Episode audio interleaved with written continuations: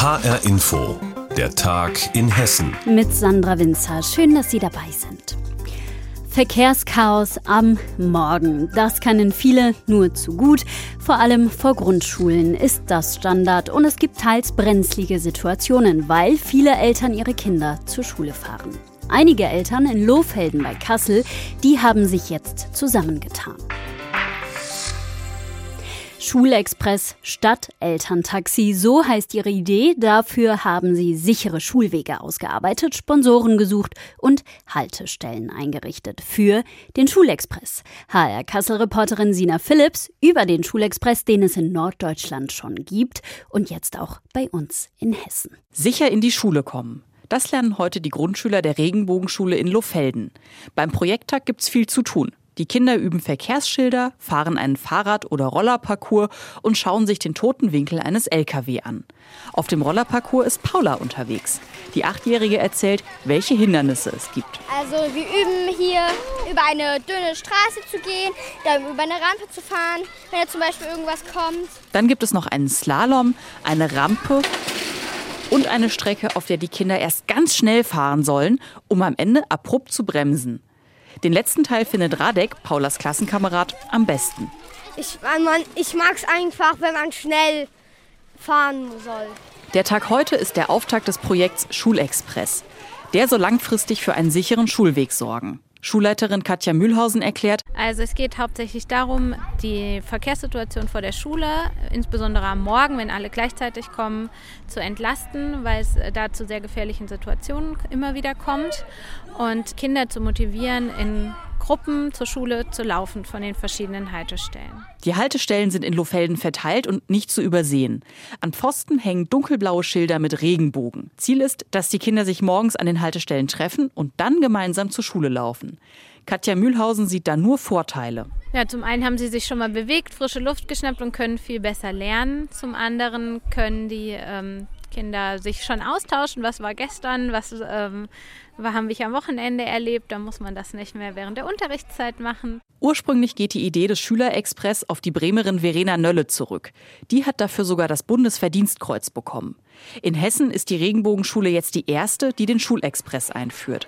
Für diesen großen Tag ist Verena Nölle sogar höchstpersönlich vor Ort. Es ist eine Herzensangelegenheit für sie. Der Schulweg gehört mit zur Schule und es ist ganz wichtig, dass die Kinder lernen, sich eben auch zu orientieren. Auf dem Schulweg ist das ganz einfach zu lernen. Doch auf dem Weg kann es einige Gefahren geben.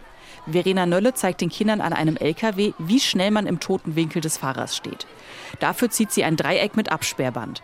Und in den Bereich passen alle Kinder der 4b. Das hätte Julina nie gedacht. Also es ist schon gefährlich, wenn man so überlegt, weil niemand, also der Lkw-Fahrer sieht uns ja nicht.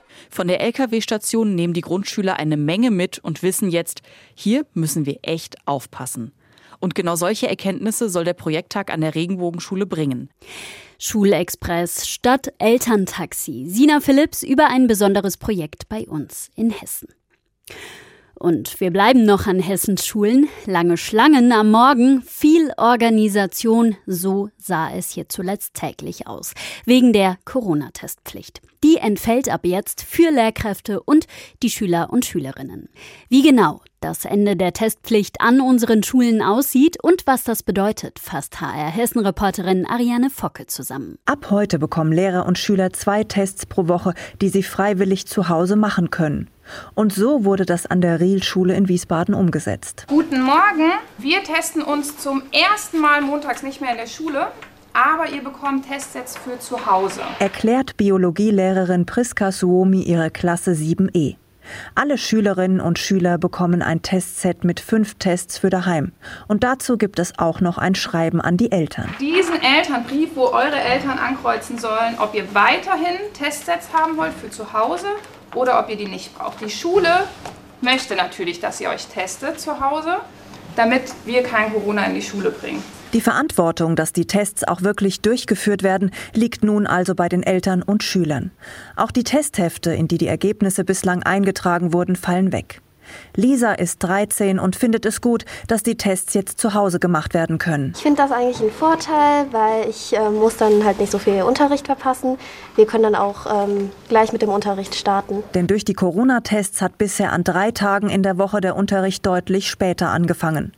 Sorge darüber, dass sich ihre Klassenkameraden jetzt vielleicht gar nicht mehr testen könnten, hat Lisa nicht. Direktorin ihrer Schule, Stefanie Storz-Leopold, sieht das dagegen nicht so entspannt. Wir sind nicht so glücklich darüber, aus dem einfachen Grund, weil wir einfach davon ausgehen, dass wir weniger kontrollieren können und dass wir nach wie vor aber trotzdem Infektionen haben und die in die Schule hineingetragen werden. Laut Kultusministerium bewegen sich die aktuellen Infektionszahlen an hessischen Schulen auf einem niedrigen Niveau. Kultusminister Alexander Lorz, CDU, sagt, es mache keinen Sinn, dass die Schulen einen Sonderweg gehen. Unsere Erfahrung zeigt, äh, dass die Ansteckungen äh, jedenfalls nicht in besonderer Weise in den Schulen stattfinden, sondern eigentlich äh, in aller Regel außerhalb der Schule. Also sie können sich, wie gesagt, solange die Gesellschaft ansonsten offen ist, und so haben wir uns jetzt entschieden, können sie sich dagegen nicht schützen. Dem widerspricht Rektorin Storz Leopold von der Wiesbadener Rielschule. Sie findet, die Schule habe als staatliche Institution sehr wohl eine Sonderstellung. Also wir haben insbesondere vor den Osterferien nach wie vor sehr hohe Zahlen gehabt. Wir haben täglich Kinder rausgefischt, auch Lehrer. Man hatten sehr hohe Infektionen bei Lehrern auch. Und ich habe auch heute Morgen vier Krankmeldungen gehabt von Kolleginnen und Kollegen mit positiven Schnelltests und zwei dazu noch mit Symptomen. Das sind sechs Kollegen an einem Montagmorgen. Storz Leopold hofft jedenfalls sehr darauf, dass die Schülerinnen und Schüler das freiwillige Testangebot auch weiterhin annehmen, um Infektionen frühzeitig zu erkennen. Ende der Testpflicht an Hessens Schulen. Ab sofort geht es da nach Freiwilligkeit. Ariane Focke mit den Einzelheiten war das. Im laufenden Tarifkonflikt für die bundesweit 330.000 Beschäftigten in den Sozial- und Erziehungsdiensten bei den Kommunen bewegt sich seit Monaten nichts. Deshalb wird diese Woche an drei Tagen auch bei uns in Hessen gestreikt. Mittwoch sind die Erzieherinnen dran und Erzieher. An Donnerstag dann wird in der Behindertenhilfe gestreikt. Den Auftakt haben die Beschäftigten in der Sozialarbeit gemacht. Und warum viele von ihnen frustriert sind, weiß HR-Wirtschaftsreporter Lars Hofmann. Sandra Krause arbeitet im Jugendamt Wiesbaden. Kinder, Jugendliche und Eltern betreuen, bei Gefahr Kinder aus Familien holen. Die hohe Belastung und die in ihren Augen schlechte Bezahlung führe schon lange zu Personalengpässen. Wir merken auch den Fachkräftemangel genauso bei Unterbringung in Obhutnahmen. Es dauert manchmal Stunden, bis wir eine Zusage von irgendeiner Einrichtung und die ist dann vielleicht außerhalb im Umkreis von 100 Kilometern bekommen, dass wir da tatsächlich jetzt mal ein Kind oder einen Jugendlichen unterbringen können, was früher einfach nicht so war. Kurzfristig für Kollegen einspringen, Überstunden, oft keine planbare Freizeit. Das habe in den letzten Jahren zugenommen. Und gleichzeitig werde kaum wahrgenommen, welche Arbeit unter welchen Bedingungen hier geleistet werde, sagt Sandra Krause. Wir sind es einfach leid, dass wir von der Gesellschaft teilweise belächelt werden. Ne? Also was macht ein Sozialarbeiter, der trinkt Tee und der labert viel. Es wird einfach Zeit, dass wir hier als äh, professionelle Funktion in der Gesellschaft wirklich wahrgenommen werden. Erfahrungen, die auch Jörg Schneider macht. Er ist Schulsozialarbeiter in Wiesbaden. Die Pandemie habe die Arbeit mit den Schülern erschwert und viel mehr seien auf Hilfe angewiesen. Dass man einen Psychologen kriegt, dass ich eine Traumatherapie bekomme, aber die Plätze sind nicht da. Das heißt, es gibt unheimlich lange Wartezeiten, bis ich überhaupt eine Maßnahme verankern kann. Der Schüler ist aber dennoch da oder beziehungsweise er ist dann auch nicht mehr da und ich muss gucken, dass er mir nicht irgendwo verloren geht. Es fehle einfach in allen Bereichen der Sozialarbeit an Personal, auch in der Flüchtlingshilfe oder bei der Betreuung von Senioren. Und es fehle Nachwuchs. Das sagt auch Maria Lüning von der AWO Südhessen. Ich habe immer so den Vergleich mit meinem Bruder, der ist Ingenieur und so, was er verdient und was ich verdiene, ist ein großer Unterschied. Also das macht ja 500 bis 800 Euro aus und ich werde echt immer sauer, weil die Ausbildung ist die gleiche. Und ich arbeite mit Menschen und ich finde, eigentlich müsste ich mehr verdienen als mein Bruder, der mit Maschinen arbeitet. In dem laufenden Tarifkonflikt für die Sozial- und Erziehungsdienste will die Gewerkschaft Verdi, dass Sozialarbeiter und Sozialarbeiterinnen höher eingestuft werden und so grundsätzlich mehr Geld verdienen, in etwa auf Ingenieursniveau. Die Kommunen halten das für viel zu teuer, denn es ist bei weitem nicht die einzige Forderung. Verdi fordert in der Sozialarbeit unter anderem auch Entlastungstage.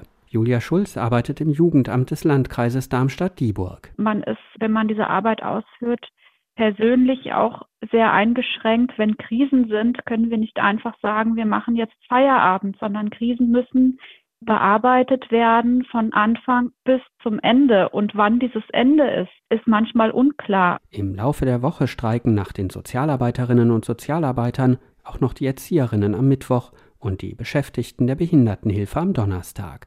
So soll der Druck auf die kommunalen Arbeitgeber vor der nächsten Verhandlungsrunde Mitte Mai erhöht werden. Streikwoche im Sozial- und Erziehungsdienst der Kommunen. Verdi hat dazu aufgerufen. Warum, hat Lars Hofmann zusammengefasst. Jetzt am Wochenende ist rund um Marburg ein neues Carsharing-Pilotprojekt gestartet von örtlichen Vereinen. Im Marburger Ortsteil Ginseldorf etwa, im Dorfladen, kann man zwei E-Autos leihen. Bald soll es auch Verleihstationen in Möst, Ellenhausen und Dagobertshausen geben. Das Projekt wird von der Stadt Marburg finanziell auch unterstützt, denn Carsharing hat es auf dem Land oft schwer. Im Verhältnis zu Großstädten natürlich. Mehr dazu hat HR Marburg-Reporter Jens Wellhöhn herausgefunden. Das Marburger Carsharing-Projekt kommt zur rechten Zeit, denn jetzt wächst die Nachfrage wieder nach der langen Corona-Flaute, sagt Michael Schrammick vom Carsharing-Anbieter Regiomobil. Er wohnt selbst auf dem Land. Wir sehen aber, dass es jetzt wieder anzieht. Wir sind da sehr optimistisch, dass das dann jetzt auch schnell über das Niveau vor der Pandemie kommt. Schrammick hat schon 2016 im Schwalm-Eder-Kreis ein Carsharing-Projekt begonnen. Doch durch den Corona-Lockdown und Homeoffice gab es einen Einbruch. Ja, Carsharing lebt davon, dass man mehrere Autos am Ort hat. Wenn da nur eins ist, und das haben wir leider im Moment an mehreren Orten, dann ist das für alle nicht ausreichend sicher, dieses Angebot. Schrammeck wohnt im 3000 Einwohnerort Jesberg. Hier gibt es einen Kleinwagen und einen Caddy, den sich jeder mit anderen teilen kann. Ideal für kleine und große Besorgungen. Mindestens zwei Autos, ein großes und ein kleines. Ja, da haben wir auch eine, eine konstante Nachfrage. Wir werden in Kürze auf die Kommunen zugehen und sagen, lasst uns aus dem einen Auto mehrere machen oder wir gehen. Denn solche Mini-Standorte seien zum Scheitern verurteilt. Das bestätigt auch Mobilitätsforscherin Melanie Herget von der Uni Kassel. Sie erforscht seit Jahren, wie das Autoteilen auch in Dörfern attraktiver wird. Man braucht eigentlich mindestens zwei Fahrzeuge pro Station, damit möglichst wenig Menschen so eine negative Ersterfahrung machen dass sie ein Fahrzeug mal testweise leihen wollen und es ist keins frei. In Zukunft wird es also wohl erstmal weniger Carsharing-Standorte in Hessen geben. Das Misstrauen ist besonders in Dörfern oft noch sehr groß. Aber das Eis können einzelne Personen brechen, die in den Orten bekannt sind. Dafür gibt es Beispiele. Wenn zum Beispiel Bürgermeister, Bürgermeisterinnen oder hoch angesehene Personen das Angebot ebenfalls nützen oder gut angesehene, alteingesessene Betriebe. Das ist ein hoher Imagefaktor. Der hilft natürlich, um erstmal Vertrauen in das Angebot zu haben. Carsharing-Anbieter Michael Schrammeck arbeitet zum Beispiel mit der Kreisverwaltung im Schwalm-Eder-Kreis zusammen, auch mit dem Landrat. Das sind solche Eisbrecher, die Vertrauen schaffen. Auch die rasant steigenden Preise fürs alltägliche Leben spielen den Carsharing-Anbietern in die Hände, meint er. Wir haben viele Familien als Kunden, die als Familie sagen, wir wollen mit einem Auto auskommen, weil das zweite Auto ist uns einfach zu teuer. Carsharing ist auf jeden Fall auf Dauer günstiger als ein Zweitwagen. Das sagen auch Mobilitätsforscherinnen und Forscher. Michael Schrammick wird das Carsharing rund um seinen großen Standort Homberg-Efze jedenfalls ausbauen für das Carsharing auf dem Land. Carsharing auf dem Land hier bei uns in Hessen. Jens Wellhöhner hatte die Hintergründe. Und das war der Tag in Hessen mit Sandra Winzer. Die Sendung finden Sie täglich auch als Podcast auf hrinforadio.de und auf hessenschau.de.